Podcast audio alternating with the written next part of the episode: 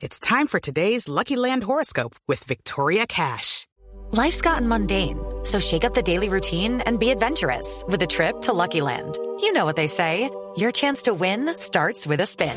So go to LuckyLandSlots.com to play over 100 social casino-style games for free for your chance to redeem some serious prizes. Get lucky today at LuckyLandSlots.com. Available to players in the U.S., excluding Washington and Michigan. No purchase necessary. VGW Group. Void where prohibited by law. 18 plus. Terms and conditions apply. Fundamental al debido proceso y la Corte básicamente declara improcedente esa tutela presentada por Diana Martínez contra el Ministerio de Trabajo y Avianca respecto a algunos derechos como el debido proceso, la salud, el trabajo, entre otros. Básicamente la sala concluyó que Avianca y el Ministerio del Trabajo no vulneraron en ningún momento el derecho de asociación sindical en su dimensión individual porque no se probó que las facultades legales del empleador fueran utilizadas como instrumento de persecución sindical y tampoco se acreditó la omisión en cabeza del ministerio.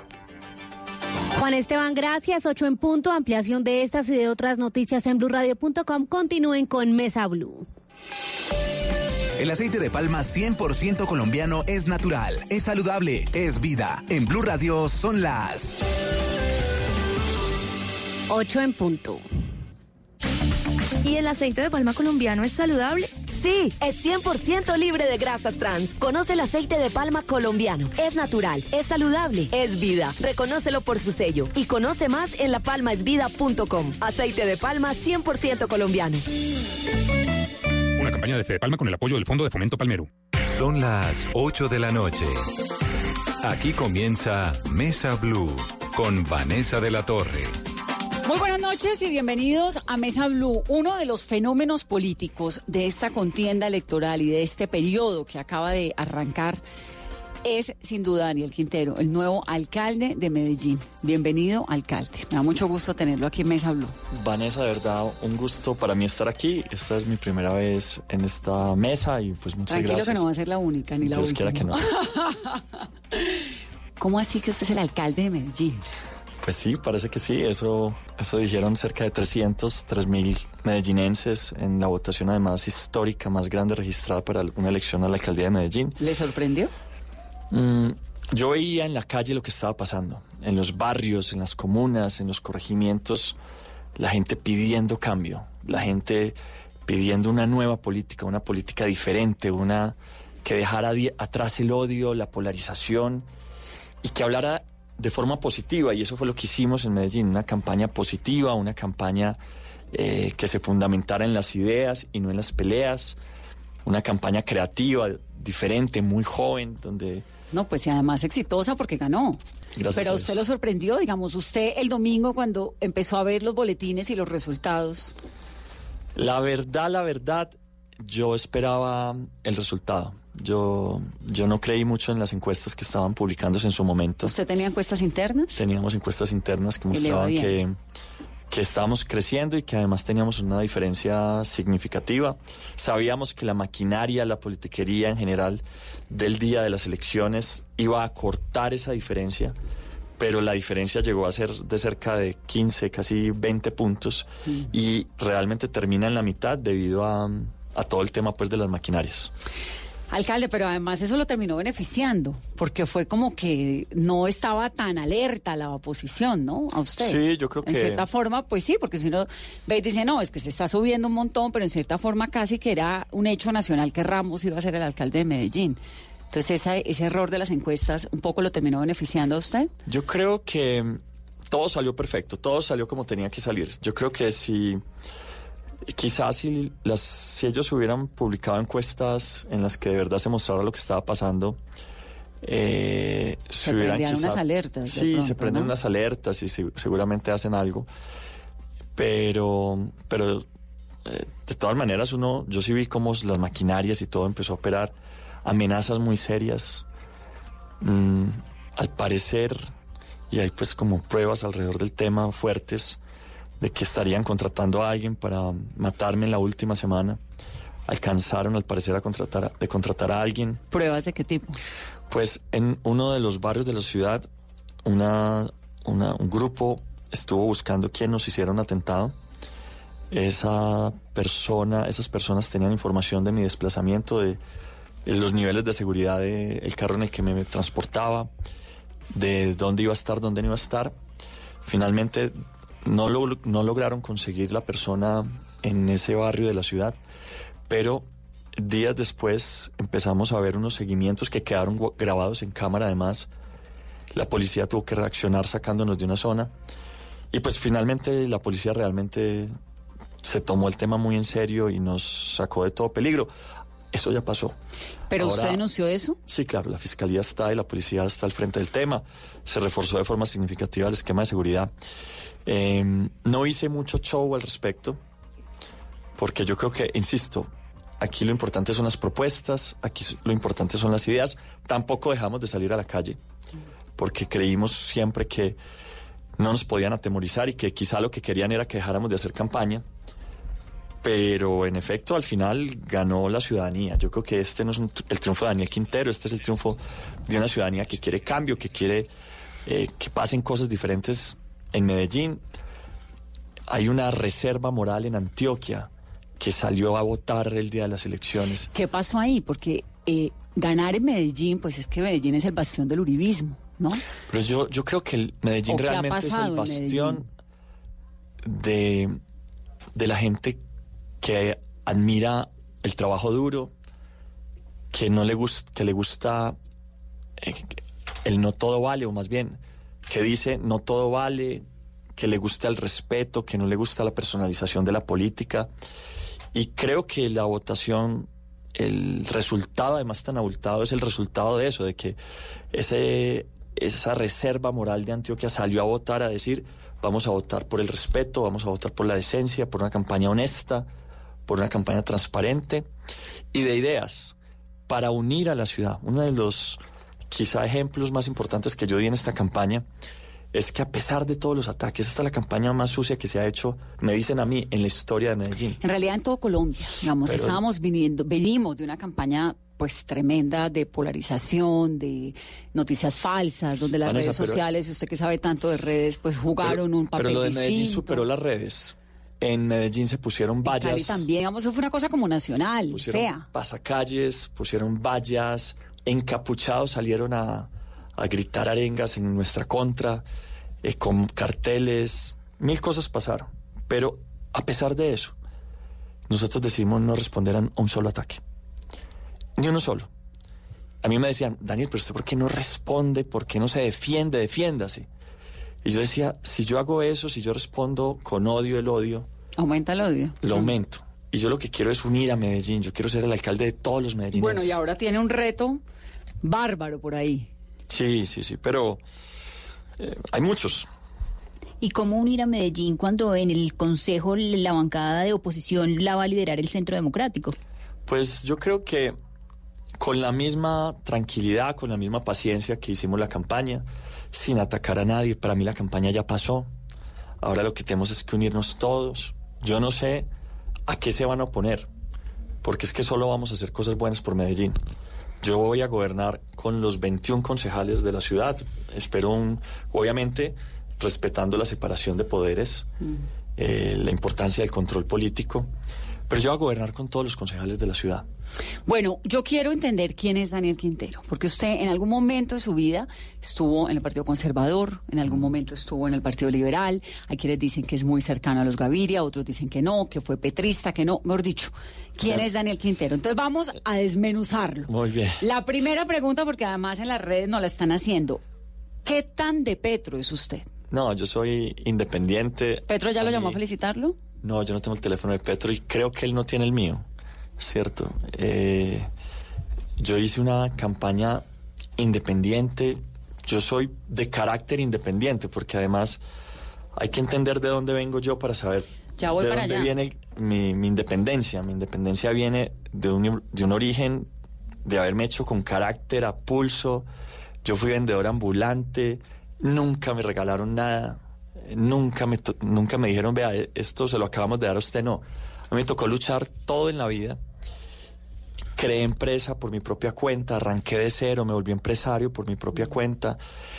Mm, estudié siendo, como dije, vendedor ambulante, pero luego pude estudiar en el exterior, hacer un MBA en Boston University, estudiar en Harvard. todo lo pagué con mis propios Sí, recursos. es como la consolidación de que los sueños son reales y son posibles, que eso es lo bonito. Y eso yo creo que ¿por también lo vieron los medellineros. ¿Cuál es la razón por la cual eh, hay quienes lo relacionan a usted tanto con Petro? Porque en segunda vuelta, yo en primera vuelta voté por Humberto de la Calle y en segunda vuelta voté en contra del, de Duque. Ahora, Duque hoy es el presidente de la República. Me acabo de, reunir con él y el resultado de esa reunión es que vamos a trabajar en conjunto. Sí. Eh, era un momento histórico, un momento del país donde unos votaron por un lado y otros votaron por el otro. Y entonces usted apoyó a Petro y eso le costó también el apoyo de los Gaviria. Eso, ahí yo me separo de la decisión del Partido Liberal, me voy con, me voy con hacer campaña esos últimos 15 días eh, por Gustavo Petro, y entonces ya dijeron, no, este se volvió petrista. Petrista. Pues no dice, si cada vez que uno vota se vuelve algo, pues muy difícil, ¿no? Porque entonces, yo digo, entonces cuántos duquistas, uribistas, cada elección hay una votación, cada... En las elecciones hay que votar y hay que votar por alguien, ¿no? Hay una historia de su vida y me remonto a los años 90, tal vez como a los orígenes. Usted tiene dos hermanos, ¿verdad? Miguel y Juan David. Y Diego, que es, de ¿Más hijo de mi papá, sí. Luego, Sí. el mayor es Miguel, Mayor Miguel. luego sigue usted y luego Juan David. Así es. Su mamá muere cuando usted tenía cuántos años? 14 años. 14. Y- sí. Y entonces, ¿usted por qué termina en algún momento de su vida como vendedor ambulante en Medellín, vendiendo inciensos? Lo leí en algún artículo muy lindo que le hizo un colega en el periódico El Colombiano, Javier Alexandre Macías. Yo vivía en el Tricentenario, es un barrio, digamos... mm, ¿Popular? des- popular de la ciudad. Yo nací en Campo Valdés, crecí en el Tricentenario, me tocó toda la época de la violencia. Y cuando muere mi mamá, mi mamá era cabeza de hogar. Mm. Y su papá mecánico, ¿no? Mi papá mecánico vivía en otra ciudad. Y, pero cuando muere mi mamá, mi hermano está estudiando, mi hermano se retira. Yo entré muy temprano a la universidad, me gradué muy temprano del bachillerato, entonces yo a los 15 años, 14 años ya estaba en la universidad. Pero ¿Estudiando qué? Ingeniería química en principio en la Nacional. Mi hermano se retira de la universidad para que yo pueda seguir estudiando. Él se pone a trabajar, pero vendiendo libros. Era la Medellín de los 90, no había trabajo para nadie. Sí. Desempleo por encima del 30%, una cosa bárbara. La violencia, el narcotráfico y mil cosas pasando en la ciudad. Bombas. En esa Medellín, mi hermano se sale de trabajar, no es capaz de vender un solo libro realmente. En Amway tampoco es capaz de vender un solo producto de esos. Y entonces a mí también me toca retirarme de la universidad.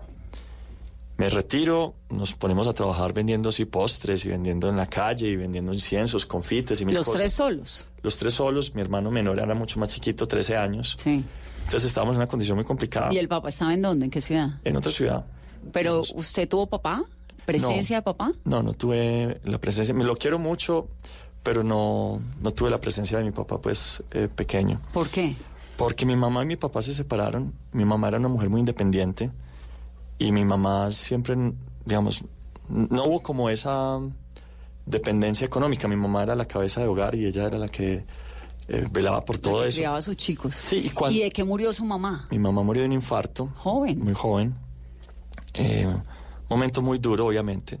Ahora, yo me retiro de la Universidad Nacional de, de Medellín y uno dice, bueno, es porque acabo de pasar todo esto. Es entendible. Yo, en principio, me iba caminando a la universidad. Yo recuerdo que como no había que comer, yo me iba comiendo los mangos que había en el camino. Y un día se acabaron los mangos y entonces, pues, ya de hambre me, me retiré. ¿Y cómo pagaban el arriendo y el agua? Y ¿Quién la les vida? cocinaba? Sí. Eso fueron momentos muy difíciles eh, y pues muy duros, de verdad. Que yo creo que esa es la razón por la que estoy acá. Es la razón porque yo creo que otros niños no, vi- no vivan eso. Que otras personas no vivan lo que tuvimos que vivir, que fue muy difícil. Usted con sus hermanos. Sí. Luego Dios. me presento a la Antioquia. Unos, unos, un año después. Y paso, pero no tengo con qué pagar la matrícula. No, no tengo con qué pagar la matrícula. Y yo creo que ese fue el momento más duro de mi vida. Porque fue el momento. Fue un momento muy difícil. Porque es como, como que la sociedad, como que te dicen, "Mm, ahí vos no servís.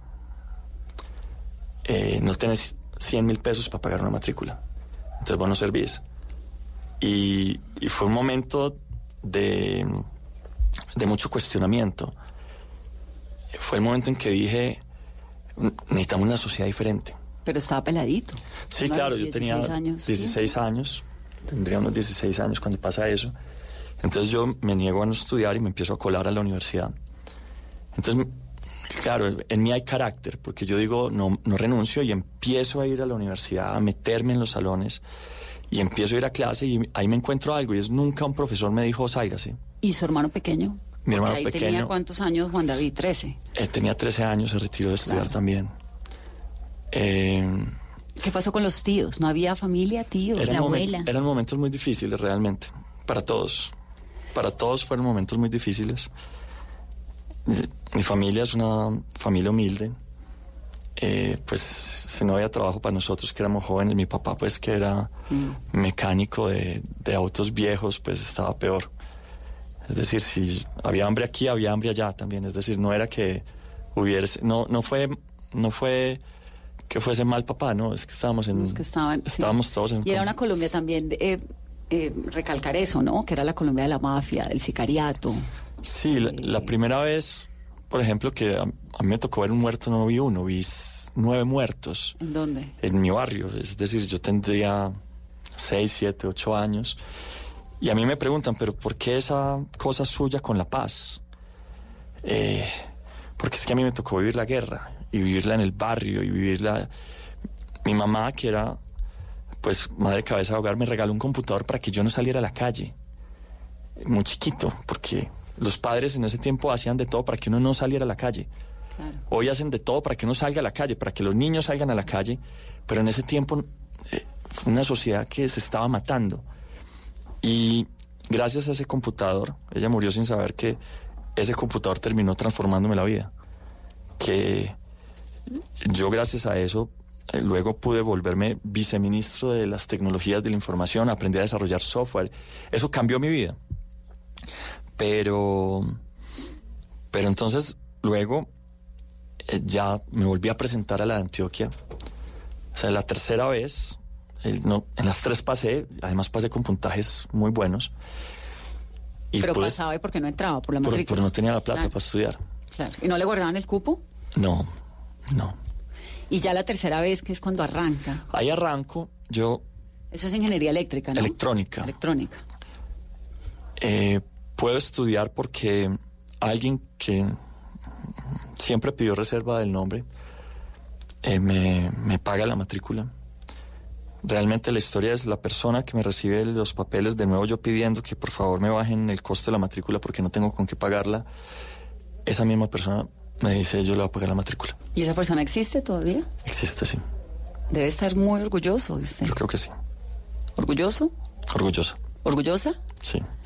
Y uno se encuentra muchos ángeles en el camino. Yo siempre sentí que, que, ten- que tuve a Dios a mi lado y que Dios me hizo vivir esos momentos para llenarme de fuerza y de convicción, de ganas y de energía, para darme el carácter que tengo, que no es un carácter eh, sencillo, no es un carácter fuerte. Yo digo las cosas como, como las siento. ¿Usted cuántos años tiene, alcalde? 39 años.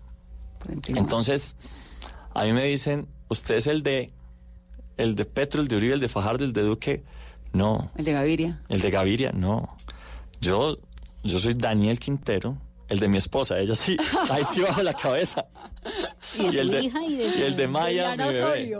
El de Maya, mi bebé, que tiene dos años. Y de Chabela, la perra. Y de mi bebé que viene en camino. ¿Y se va a llamar Victoria finalmente? Vamos a ver, a veces no es bueno cargarles nombres eh, Políticos. políticos. No, pues es sí. la responsabilidad. Pero usted qué tan cercano es a Simón Gaviria. Pues yo lo conocí en el Partido Liberal. Yo realmente, como no soy el, yo no le cargo peleas a nadie, entonces yo tengo buenas relaciones con todo el mundo. Es decir, a mí me cuesta odiar a alguien. Yo odio las circunstancias, las situaciones, los... eh, por ejemplo, Alfredo Ramos, a- él y yo acabamos de disputar una batalla durísima. Y tú me dices, ¿tienes algún problema de reunirte con él, tomarte un café y pensar en Medellín? Ninguno. Fresco. Bienvenido, espero que así ocurra, porque un alcalde es un servidor y un concejal, él acaba de aceptar Claro, el Consejo de la Ciudad. de la oposición. Entonces, eh, yo lo que creo es que si uno une propósitos comunes, si uno se esfuerza en ese sentido, no habrá nada que oponerse. Y aquí lo que vamos es a construir lo que yo he llamado la nueva política, desde la independencia, no una independencia para dividir, sino una independencia para unir ¿Quién le enseñó a hacer política? las circunstancias. ¿Y el expresidente Gaviria trabajó en silencio y desde muy lejos en, en su campaña? ¿O hubo cero respaldo, cero consejo, cero No, llamadas? No, eh, yo hice una campaña completamente independiente. Aquí no hubo, el Partido Liberal mayoritariamente se fue para donde Alfredo Ramos, Eh, pero yo no tengo problema en hablar con, eh, si el presidente Uribe me llama y me dice que me quiere dar un consejo, bienvenido. Es decir, yo no tengo, yo, yo no, nosotros hacemos parte, yo lo llamaría de la, Es una generación distinta. es una ¿no? generación que ve las cosas completamente diferentes. Pero que- además que está ganando, porque es que ha habido en Colombia generaciones enteras de jóvenes talentosos, como usted en su momento, ahora pues hubo unos en los 90, en el 2000, etcétera, pero tal vez algunos no ganaron, algunos los mataron, cambió la historia, ¿no? Pero esta generación lo que tiene verdaderamente interesante es que están ganando las elecciones. Eso me parece tremendo. Vamos, en el caso suyo, y lo repito, ganarle uno al uribismo en Medellín, eso es un hito. ¿Usted es consciente de esa dimensión? Yo no he tenido tiempo para ver todo lo que está saliendo en medios, pero me dicen, me dice el equipo, Daniel, es que usted hoy es un héroe nacional. Digamos, cuando uno hace la lista, entonces lo pone a usted, pone al alcalde de Cúcuta. Bueno, ¿qué tal el de Cartagena? Ganarle a la Casa García en Cartagena, ¿no? Claudia López, por el hecho de ser mujer, por todo lo que implica esto, pues para para la igualdad en Colombia también y para la diversidad y para todo, pero realmente usted y, Es una generación una que generación que está llega- ganando. Yo lo diría la generación 4.0 que llega con nuevas ideas. Es con nuevas 4.0, ahí sí me tiene que explicar porque es que eso debe ser todo tecnológico, ¿no? Sí, eh, se refiere mucho a lo que llamamos la cuarta revolución. Es, eh, es nuevas tendencias tecnológicas que están cambiando absolutamente todo, todas las disciplinas, todos los sectores, que están cambiando el mundo en este momento. Y una generación que llega con nuevas ideas, con una nueva forma de ver el mundo. Eh, la mayoría de la gente dice hoy, oiga, nosotros nos podemos merecer una Colombia diferente. La mayoría de los problemas que hoy creíamos o que creíamos que eran imposibles de resolver, se pueden resolver. sobre todo alejándonos un poco de esta cosa frontal ideológica les tan marcada que a son de qué nos toca lidiar con ella. Sí, con uno le unos pregunta a la egos gente, tremendos. venga, ¿qué es izquierda y qué es derecha? No, la gente lo que quiere es comer y trabajar. Eso es. Pongámonos de acuerdo sobre los problemas que tenemos Mm. y miremos si las, la tecnología, la empatía nos ayudan a resolver muchos de esos problemas. Si la voluntad y el trabajo en equipo nos ayudan a resolver esos problemas. Póngase los audífonos, alcalde, porque Camila Carvajal, que es la directora de Blue Radio en Medellín, pues la invitamos aquí al programa, sobre todo para que se meta en esos asuntos locales que, que ustedes, los medellinenses, manejan mejor que nosotros acá desde Bogotá. Camila. Hola Vanessa, buenas noches alcalde. Un gusto saludarlo ya como alcalde electo porque hemos podido conversar varias veces como candidato y usted hoy sin duda ha marcado pues una revolución alrededor de la política en Medellín. No se habla de otra cosa, ya lo decía Vanessa, de lo que significa derrotar al uribismo en esta ciudad.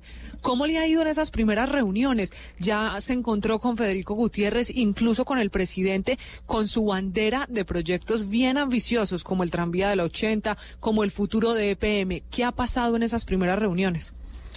Ha pasado lo que tiene que pasar, que es unas relaciones eh, muy institucionales en las que nos ponemos de acuerdo sobre los proyectos comunes. Yo soy de los que creo que si uno entiende qué quieren los unos y los otros y alinea los intereses de modo que a todos nos vaya bien, pues termina obteniendo buenos resultados.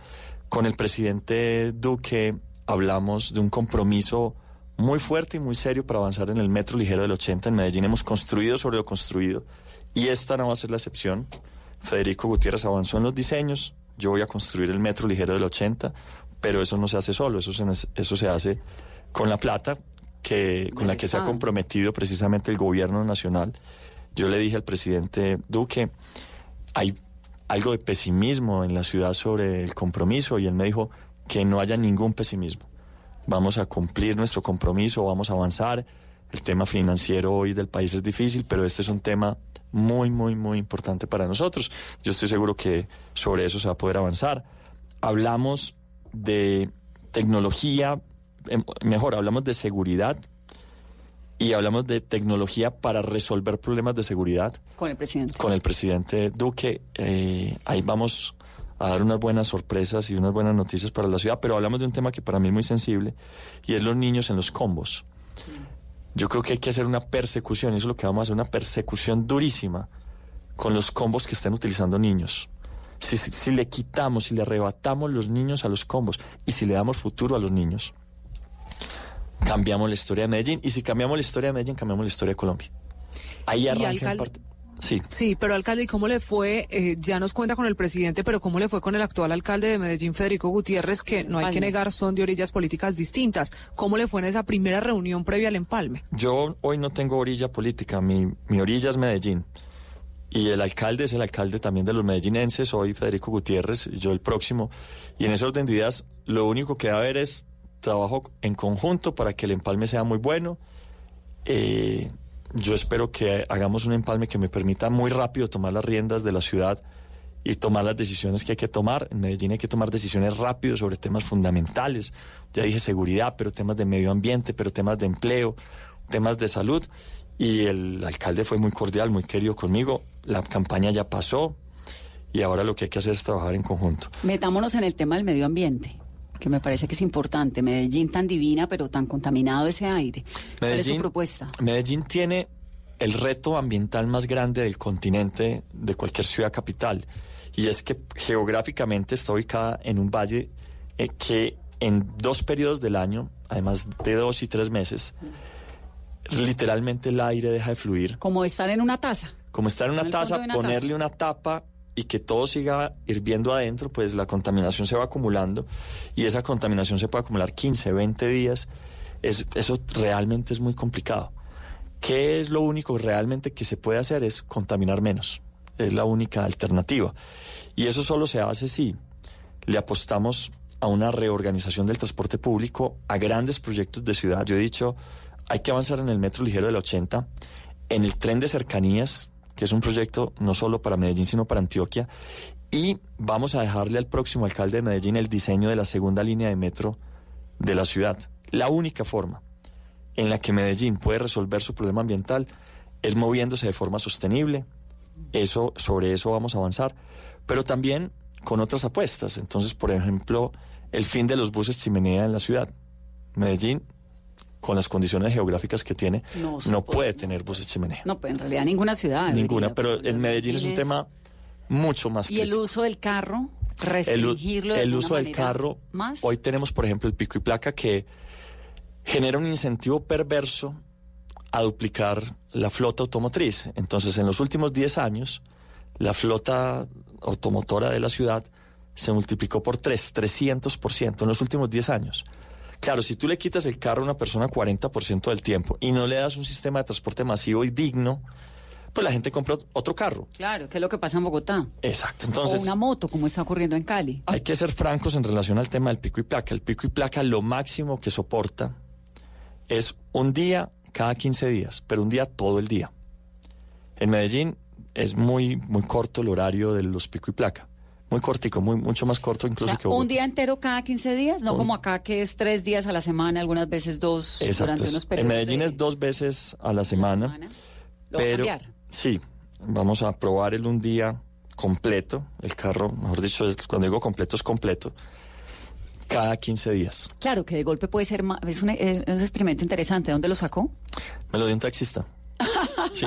Cuénteme. La, la, ¿cómo llaman? La sabiduría popular. Que la más, la más. Sí, es una cosa impresionante. Yo me, su- me subía mucho a los taxis y les escuchaba a ellos que todo el día están en la calle. Y que todo el día están haciendo de periodistas porque hablan siempre con Claro. el pasajero. Son unos medidores extraordinarios Sí. de las ciudades. Y me dijo, mire, y acá hubo un tiempo, me dijo otro taxista, e- en el que los semáforos se ponían hacia el norte cinco minutos en verde, o hacia el sur, pues dependiendo. Cinco minutos en verde y lo llamaban la ola verde. Y todos los semáforos se ponían en verde hacia el norte, o hacia el sur, creo que era hacia el sur, Fun, y eso hacía, eso descongestionaba la ciudad, la gente se, acos- se acostumbraba y entonces eso tomaban decisiones en función de la ola verde para poder salir en la ola verde. Hoy podemos hacer eso con tecnología. Digamos, no, no, no hay que hacer eso tan drástico de la ola verde, aunque hay que quizá probarla. Pero si nosotros cogemos la semaforización de la ciudad, le metemos inteligencia, podemos lograr ahorros de desplazamiento de tiempos hasta el 20%.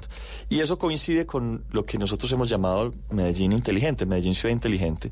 Pues yo tengo toda una expertise en ese tema y creo que no me va a quedar grande hacer que Medellín avance en ese sentido más que cualquier otra ciudad del mundo. Pero lo del experimento del volviendo al pico y placa cada 15 días, porque no lo había oído, me parece buenísimo, porque es que realmente uno puede no acomodarse. Lunes, cada, no sé, bueno, ahí se va No, y, organizando. y se elimina el incentivo a comprar otro carro. Claro. Claro, yo soy un técnico y los técnicos que hacemos, antes de tomar la decisión ya definitiva, pues hacemos unas, unas pruebas, hacemos investigaciones, hacemos cosas de este tipo que permitan no improvisar. Eso me parece muy importante. Pero lo que sí estoy convencido es que hay que hacer cosas diferentes o lo mismo de una manera diferente. ¿Quién lo asesora? ¿Quién le asesora, no, yo tengo un equipo importante de personas que nos han estado acompañando en la campaña.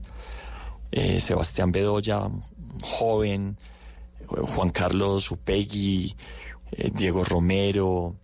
eh, realmente es un grupo muy grande, pero yo te digo, hay otros temas que son más personales. Mi esposa es un... Personaje importantísimo. No, impor- hay mucha gente que dice que no votó por mí, que votó por ella. ¿Cierto? Yo no sé cuántos votos, pero no fueron poquitos. Bueno, las esposas o ponemos o quitamos votos. Pero ella pone muchos. Ella realmente hizo, además hizo unos videos.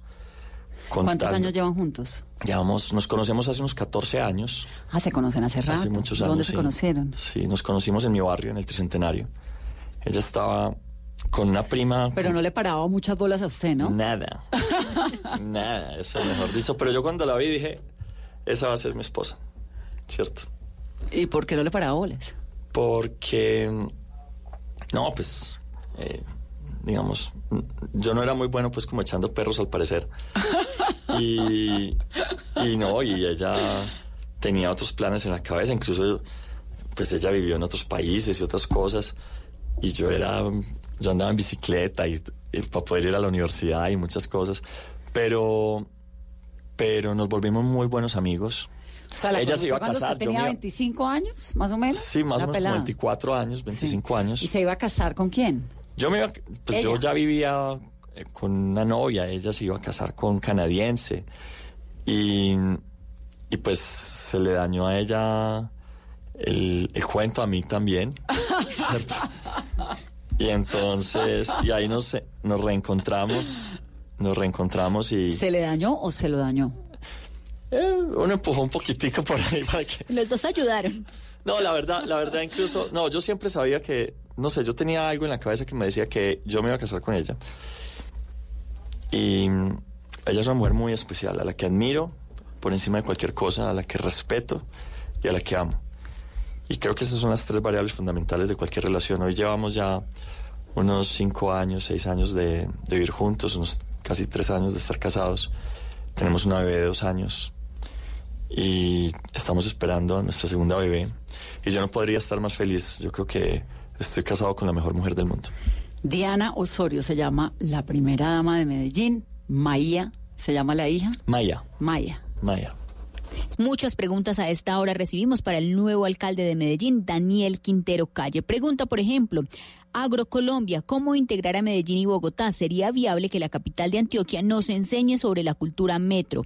Andrés Hoyos, Vanessa, pregúntele a Quintero si la transformación política del país debe encarnar sus prácticas incoherentes del pasado, es decir, estar de ideología en ideología a lo que marquen los votos, obtener respaldo cuando convengan y desecharlos cuando restan. También a esta hora nos pregunta Federico Herrera, ¿cree que el alejarse y bloquear a Petro le ayudó a ganar esta alcaldía o fue más para bajar la tensión y el estrés que le pudiera causar eso? Sebastián Cepeda, el tema del software, la nueva industria que quiere crear. Juan David Serna López también nos pregunta a esta hora con el numeral Vanessa, pregúntele a Quintero cómo va a manejar Hidroituango y EPM. También preguntan, quiero que le pregunten sobre el ferrocarril de Antioquia y sobre los trenes de cercanías articulados con el metro. Mauricio Mesa, ¿cuál es la ruta que va a seguir para que la inversión en educación, ciencia y tecnología sea una política en el municipio de Medellín? Pregunta eh, Gabriel Werner Brand si va a continuar con el mismo modelo que hay actualmente en la capital de Antioquia frente al pico y placa. Alcalde, por redes sociales nos preguntan que si ese es el look para ser alcalde de Medellín, porque el actual alcalde se parece y se parece el nuevo alcalde. Yo no, yo no sé ¿De por dónde qué lo terminamos sacan? con el, con el mismo eh, peinado o con el mismo pelo, pero yo no sé, eso es, será una c- casualidad o coincidencia o qué, pero, pero realmente ha pasado, sí. Realmente ya somos, es Fajardo, es Federico y nosotros. Voy a hacer una pausa rápidamente. Estamos hablando con Daniel Quintero, el fenómeno político del momento desde Antioquia para el resto del país. Es el nuevo alcalde de Medellín. Volvemos en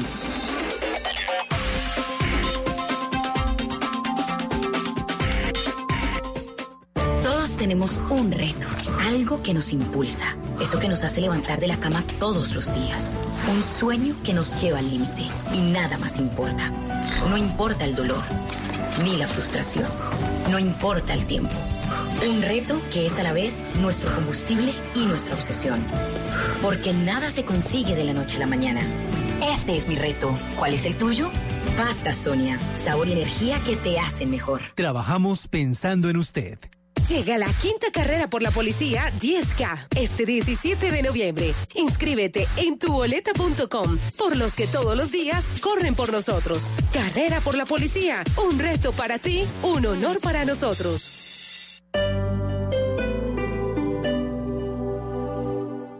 Desde Australia llega al Teatro Mayor Julio Mario Santo Domingo el Circus Oz, un vibrante espectáculo familiar que mezcla danza, acrobacia, música y teatro. Del jueves 24 de octubre al domingo 3 de noviembre. Compre ya sus entradas a través de primera fila o en taquillas del teatro. Apoya a Bancolombia y Caracol Televisión. Invita a Blue Radio y Alcaldía de Bogotá. Más información www.teatromayor.org. Código PULEP GKL 832. ¿Qué se requiere para una buena conversación? Un buen tema, un buen ambiente, buenos interlocutores, preguntarles a los que saben y dejar que todos expresen su opinión. Cada noche encontraremos los ingredientes necesarios para las mejores conversaciones en Bla Bla Blue. La manera ideal de terminar el día y comenzar uno nuevo. Bla Bla Blue. Conversaciones para gente despierta. De lunes a jueves desde las 10 de la noche. Blue Radio crece. Blue Radio y bluradio.com. La nueva alternativa.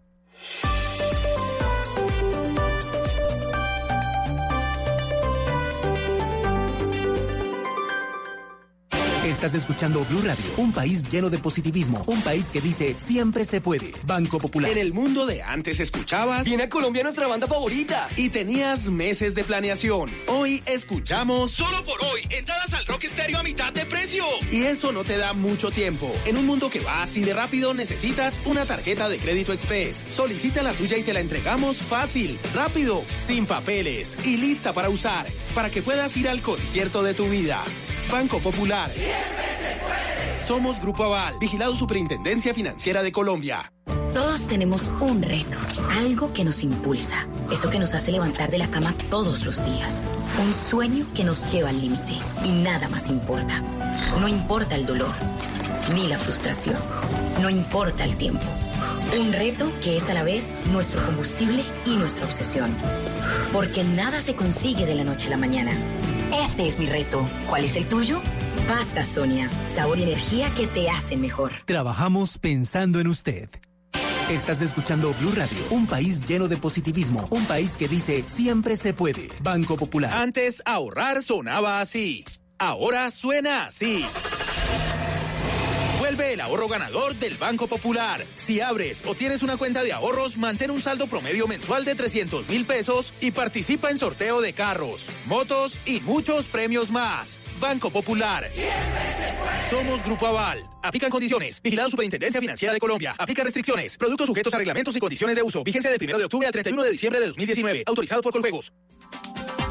El alcalde de Medellín está con nosotros esta noche aquí en Mesa Blue. Alcalde, estuve en estos días en la Comuna 13 de Medellín. ¿Cómo está reformada? Tengo un montón de mensajes de mis amigos de la Comuna 13 porque la verdad es que ese cambio de las escaleras y cómo se ha revitalizado toda esa zona, las galerías de arte, eso está impresionante. Las berracas que tienen un restaurante ahí en Medellín, que son unas berracas de verdad, está muy bonito. ¿Qué proyectos tiene para la Comuna 13 de Medellín? Yo amo la Comuna 13, ahí vamos a trabajar muchísimo. El, lo que decías. ¿Ha ido hace poco? Claro, no, todo el tiempo. Y además, de allá tengo un amigo que además hizo parte de nuestra lista del Consejo de Independientes, Jolber, al que le mando un saludo. ¿Jolber el artista? Jolber, eh, no, él, pero tiene una historia bien particular. A él le mataron la papá, el papá y la mamá teniendo dos años. Eh, y resulta que él en lugar de vengarse de de crecer con todo ese odio, se dedicó a ayudarle a los niños de la Comuna 13. Y, y una de las personas a las que más le ayuda es a los papás de las personas que mataron a su papá. Es que en la Comuna 13 uno se va encontrando en cada esquina a alguien que tuvo que tiene algún muerto, ¿no? Familiar. Un parque donde eh, un chico me dijo, cuando fui que me quedó la frase en la cabeza, me dijo, este, en este lugar venían solamente a llorar y a recoger. Y hoy en día hay un parque infantil y un sitio de juegos y es increíble. Todavía hay muchos retos. Yo quiero una Comuna 13 con muchos jóvenes eh, estudiando, terminando su bachillerato hasta el final, pero además no cualquier bachillerato, un bachillerato técnico que les permita desarrollar software, pintar, eh, crear riqueza para, para ellos, para sus familias, para su comunidad, para la Comuna 13, para la ciudad. Los quiero ver bilingües porque además eh, todos los turistas que llegan a esta zona. Esto se está convirtiendo en un distrito cultural. Impresionante. Pues la cifra que me dieron, no sé si es cierta, es que el año pasado estuvieron 70 mil turistas en la Comuna 13 de Medellín. Yo fui un martes cualquiera a las 10 de la mañana también porque me llevó un taxista. No podía creer la cantidad de turistas tomando foto a los grafitis, metiéndose a los cafés. Medellín es una ciudad que tiene una capacidad de resiliencia, de levantarse de las dificultades y en la Comuna 13 uno ve eso, pero realmente uno lo ve en, todos los barrios de la ciudad, en Popular, en La Avanzada, en Carpinelo, en realmente es un es una ciudad que está esperando un pequeño empujón para mostrar lo que es capaz de hacer. Ahí hay talento, hay ganas, hay futuro. Y eso es lo que vamos a hacer en Medellín, desatar ese futuro. Alcalde, y en materia de educación superior, así como usted en su momento no tenía los 100 mil pesos para la matrícula, ¿qué hacer hoy para que muchos jóvenes que también están en la misma situación por la que usted pasó, cuál va a ser la, propuesta? ya empezamos a trabajar. Ya le dio calor. Ya empezamos a trabajar, ya empezamos a hablar de propuestas y de cómo vamos a hacer las cosas. Pues en, en educación yo tengo que decir que yo voy a dar la vida para que los jóvenes y las jóvenes de Medellín no tengan que renunciar a sus sueños de estudiar. Cuando un joven renuncia a su sueño de estudiar, no pierde el joven, no pierde la familia, pierde la sociedad una oportunidad para transformarse a sí mismo. Ahí le vamos a meter muy duro presupuesto, la gran transformación curricular de la que he hablado, que no solo arranca en el bachillerato y en incluso en la primera infancia, sino que esa transformación tiene que llegar a la universidad pública y a la universidad privada. Nosotros, incluso ya dentro de nuestro comité de empalme, no lo anuncio aquí inmediatamente, pero... Pero nos puede adelantar algo, alcalde. Eh, grandes personalidades de la ciudad que nos van a ayudar en ese comité de empalme. Bueno, pero uno. Juan Luis Mejía de AFIT, pero también em, el, el, señor rector de la Universidad de Antioquia. O sea, realmente vamos a tener, vamos a hacer una gran apuesta por la educación y yo creo que esa apuesta sea una apuesta de la sociedad, no del alcalde. Vamos a sentar a la sociedad a reflexionar sobre la educación que necesitamos. Decía Álvaro Gómez Hurtado que Medellín anticipa los eventos que ocurrirán en el país. En Medellín viene una gran transformación curricular que va a permitir hacer de Medellín Valle del Software, de crear empleo, de adaptarse a la cuarta revolución industrial. Y eso va a ser un cambio económico para muchos, muchos barrios y miles de personas en, Medellín y en Colombia. Camila. También, alcalde, usted se la ha jugado por el tema de la salud, que es hoy una de las preocupaciones que tiene la gente en la calle. Cuando uno sale y conversa con el taxista o con la señora ama de casa, siempre se preguntan qué va a pasar con Metrosalud, que es la red más grande en esta ciudad. ¿Qué ha pensado con eso? Pues a Metrosalud la vamos a mantener 100% pública, pero no solo eso. Nosotros estamos hablando de un modelo que pase de lo curativo a lo preventivo, el modelo que hoy tenemos supone que la salud se construye en los hospitales y realmente la salud se construye en los hogares. Nosotros queremos crear los ETAFI. Los ETAFI son equipos territoriales de atención integral familiar. Cada ETAFI va a atender cerca de 700 familias. Va a llegar un médico, un psicólogo, y me, me gustaría que me preguntaran sobre salud mental. Va a llegar un médico, va a llegar un psicólogo, un trabajador social y un nutricionista a esas familias, en principio 100.000 familias, y van a tener como propósito eh, de una vez recetar, de una vez remitir al especialista, de una vez aconsejar, de una vez eh, hablar de nutrición dentro de los hogares. Hoy tenemos 7.000 niños menores de 5 años con desnutrición crónica. Un niño con desnutrición crónica, según la FAO, tiene un rendimiento 40% inferior el resto de su vida. No, no, eso es imposible recomponer, que es lo grave de lo que ocurre con el plan de alimentación escolar en Colombia, que no es que se le estén robando la comida a unos niños de 5 años, es que ese niño de 5 años mal alimentado nunca va a ser igual a otro bien alimentado. Tal cual. Eso es robarle el futuro a los niños. Esos niños son los mismos que se retiran del bachillerato. Esos mismos niños son los que luego son atrapados por los combos delincuenciales. Por eso yo me he puesto como un propósito muy duro de vida y además mi objetivo es inspirar a la sociedad a recuperar esos valores muy antioqueños de el de ese, por ejemplo, que arranca con un dicho de donde come uno, comen dos, que habla de una sociedad en la que no era que el niño del vecino esté aguantando hambre, es que es también nuestro niño. Y por eso despertar todo un ejercicio de solidaridad para acabar completamente el hambre en Medellín. ¿Y cómo le va con el empresariado paisa, que es tan fuerte? Nos va a ir bien, nos va a ir bien, eh, vamos a... ¿Lo apoyaron? no, no nos apoyaron, pero, pero tampoco eh, fue que los busqué. Yo quise hacer una campaña muy modesta en términos económicos. Eh, hubo sí, por ejemplo, muchos emprendedores, muchos innovadores, pero esto no fue un tema de clases. Mira, yo gané a NAFIT y gané en Popular. Es decir, ganamos en el poblado y ganamos en Carpinelo. Es decir, la ciudad entera votó por Daniel Quintero. Cuando digo que no me apoyaron es pues que no les pedí plata para financiar la campaña. Yo pedí préstamos, pero tampoco tampoco supe pues que estuvieran Salizo atacando. porque el empresariado paisa es bien involucrado en, en las decisiones de la ciudad, ¿no? Siempre. Y así y es bueno que lo sea, pero también es bueno que haya un alcalde que tenga carácter y que tenga independencia, que nombre un gabinete que le dé garantías a todos. ¿Usted cree que los anteriores no tenían carácter ni independencia? Yo, yo creo, yo no voy a hablar mal de los otros, yo creo que Medellín necesita mucho carácter para gobernar y que esta alcaldía va a tener mucho carácter. Alcalde, ha nombrado, ha dicho la palabra software cuatro veces, por lo menos. Y habrá que mencionar 300. Explíqueme de dónde sale esta cosa suya con la tecnología. Usted terminó siendo viceministro TIC de la mano de David Luna, ¿no? Mm. Y, y, pues es un alcalde tecnológico, evidentemente. Y dirigí Impulsa en un casi, periodo... Casi que millennial. El primer alcalde millennial, en efecto. Eh, ¿De dónde le salió el, el chip tecnológico? Pues primero, como les conté la historia de mi mamá que me regaló mi primer computador, yo además me volví técnico en sistemas, bachiller técnico en sistemas, eso ya te cambia un poco el perfil. Yo digo, si tuviéramos más bachilleres técnicos, eso cambia Colombia completamente. Y por eso nosotros, de forma masiva, con el presidente Duque, hicimos un acuerdo. Vamos a avanzar en el Valle del Software en Medellín. Décimo y once de una vez vamos a sacar bachilleres técnicos un año más de educación virtual y los volvemos tecnólogos. Vamos a acompañarlos a que se unan alrededor de como pequeñas microempresas con bilingüismo. Les vamos a ayudar a cerrar negocios en el exterior. En Estados Unidos hoy hacen falta 10 millones de desarrolladores de software. Los están buscando en el mundo, muchos los contratan en India. India sí. Pero aquí estamos en la misma zona horaria. Hay una oportunidad de crear riqueza, eso al mismo tiempo crea transferencia de conocimiento. Y entonces usted tenía el computador que le regaló su mamá. Dicen los que lo conocieron chiquitos que desbarataba todos los radios que había, que desbarataba las linternas, a ver cómo funcionaban, que siempre jugaba a ser así el niño, ¿no? Que quería ver de dónde es que venía la luz. Yo quería ser, cuando era chiquito, quería ser ingeniero cibernético. Cuando era chiquito, estoy hablando de... Todavía chiquito, tiene 39 años. Siete años. alcalde.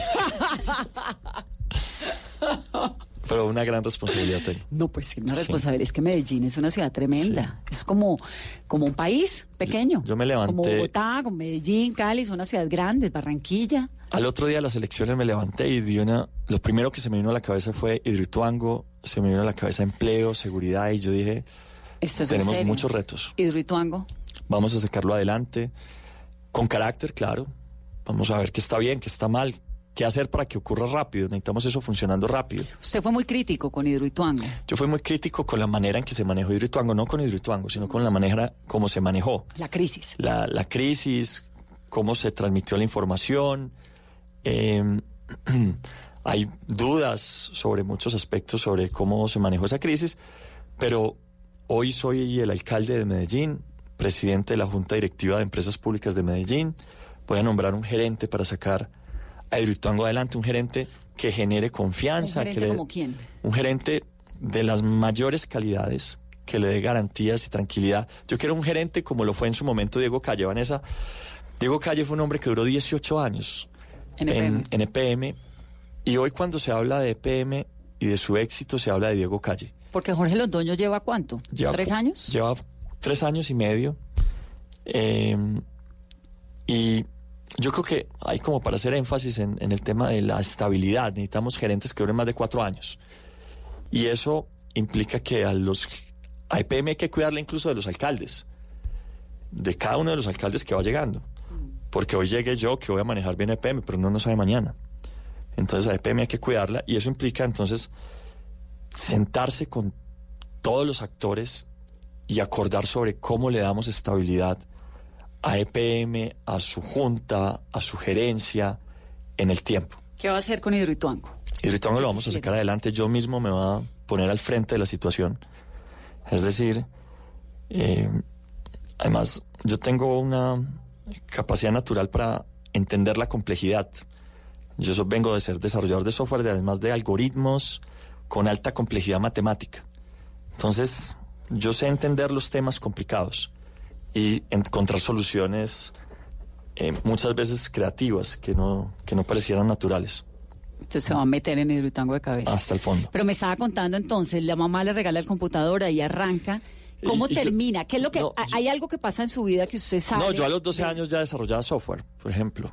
A los 12 años, y eso parece un sorpresivo, sorprendente, pero hoy en día hay niños de 7 años desarrollando software. Claro, pero es otra generación. Entonces, a los 12, sí, yo creo que si me hubieran regalado un computador más chiquito, lo hubiera hecho más pequeño. Pero eso ya me dio una estructura mental también diferente. Los desarrolladores de software tienen un pensamiento sistémico y, y les gusta en cierta medida la complejidad, es decir, entender la complejidad y cómo muchas variables se cruzan y, y les gusta resolver problemas. Yo soy ingeniero, me gradué como ingeniero electrónico además. Entonces es tecnología al 100%. Mm, Y le encantan las matemáticas. Me encantan las matemáticas. Luego creé una empresa de desarrollo de software. Sí, para mandar mensajes y todo eso. mensajes, pero muchas aplicaciones y desarrollé algoritmos y muchas otras cosas. ¿Qué lee, alcalde? Me gusta mucho la literatura, me gusta em, así rápido, me quiero releer algunos libros. Eh, Víctor Hugo, Los Miserables, por ejemplo. Ahorita estoy leyendo mucho El Principito porque se lo estoy leyendo a mi hija. Se lo leo ¿Qué una y otra vez sí? y se lo leo en español y se lo leo en inglés. Yo no sabía inglés, yo estudié en un colegio público de Medellín, entonces pues no sabía inglés. A mí para poder estudiar en Estados Unidos me tocó aprender inglés un poco autodidacta, pero qué bueno que todos los niños tuvieran la oportunidad de... De, de hablar inglés como hablan hablar inglés, español, sí. ¿no? Alcalde, eh, su mamá muere cuando usted era muy, muy pequeño, pero ¿qué fue lo que más lo marcó esa enseñanza tan grande que lo llevó a, a seguir creyendo en los sueños, a inspirarse y a crecer en medio de dificultades, pero con ímpetu y sin dar como ese paso al costado? Mi mamá siempre me decía, siempre me invitaba a soñar, entonces ella me decía, bueno, ¿qué vamos a soñar hoy? Y entonces me ponía a soñar y a, y a inventarme futuros. Y bueno, ¿y cómo vas a hacer cuando seas tal cosa? ¿Y cómo vas a hacer cucer seas tal otra? ¿Y ¿Se qué vas a de hacer? ella bastante? Mucho, mucho. Mi mamá es... ¿A, a quién le sacó el carácter? Porque es- usted tiene un carácter, a ver si lo leo, yo la verdad es que no lo conocía y pues me encanta tenerlo en esta cabina, no tuve la, la suerte durante la contienda por una Estuvimos cuestión muy de horarios. cerquita, ¿no? De horarios, sí. Fue por una cuestión de horarios, voy, vengo, voy, vengo y al final no, no, no pudimos hablar. De los dos, es- de los dos, los dos nos cancelamos. Pero tiene una personalidad muy tranquila, pero habla mucho del carácter, ¿no? Yo soy ¿Es tranquilo. conciliador? Yo soy... Pelear conmigo es muy difícil, es lo primero. Pero cuando me ven bravo es porque... Y, con, y enojado por algo es porque realmente creo que hay algo por lo cual enojarse. ¿Qué le saca cual- la piedra? La injusticia y la mentira. La mentira a mí me, me emberraca. Eh, en esta campaña, por ejemplo, se dijeron muchas mentiras.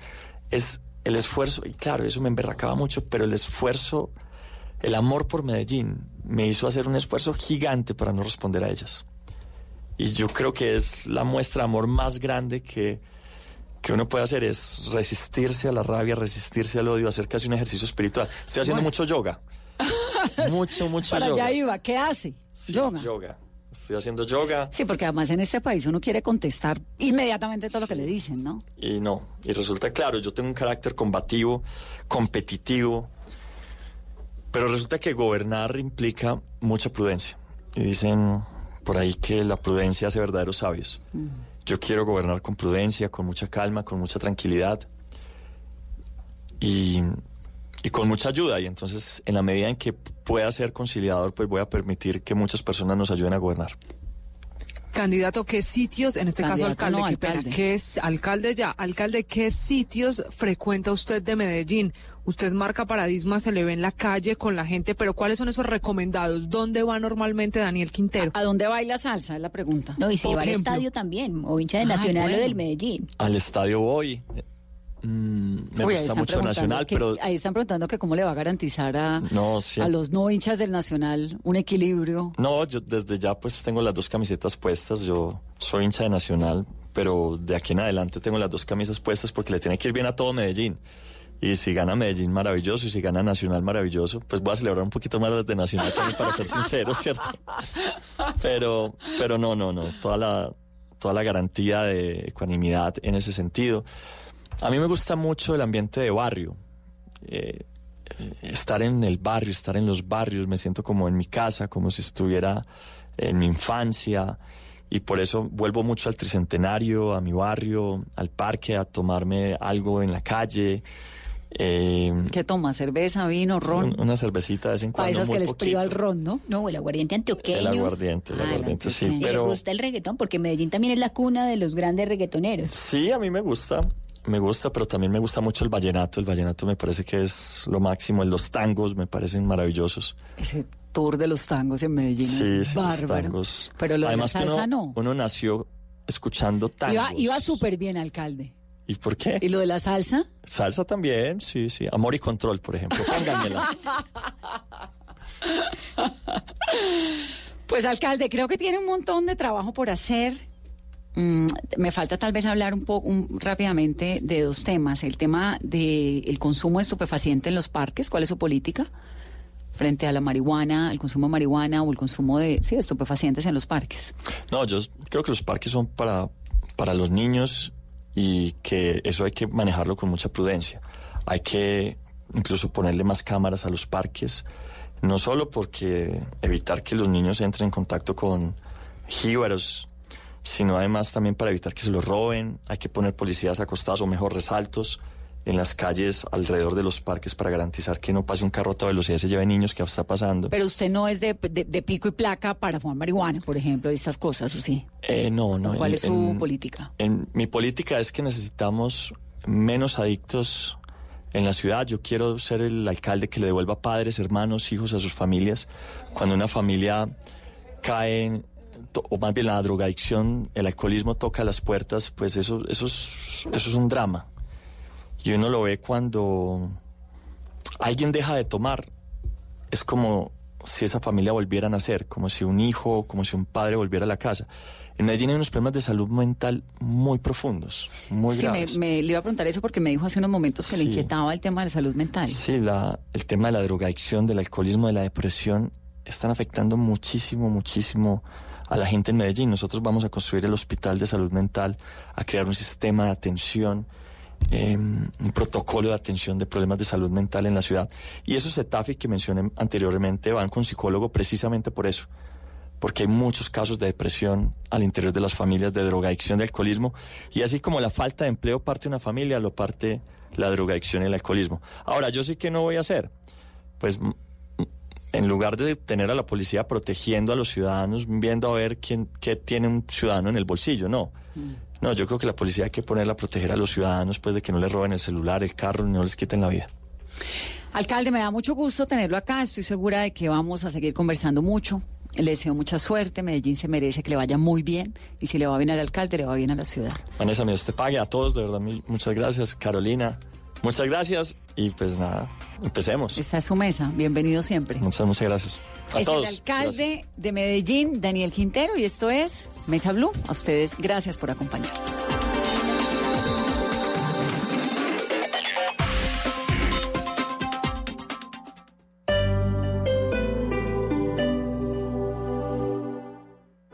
El Teatro Mayor Julio Mario Santo Domingo presenta a la gran violinista Anne-Sophie Mutter, interpretando las cuatro estaciones de Vivaldi, entre otras obras. 7 de noviembre, 8 pm. Compre ya sus entradas a través de primera fila o en taquillas del teatro. Apoya a Bancolombia y Caracol Televisión. Invita a Blue Radio y Alcaldía de Bogotá. Más información www.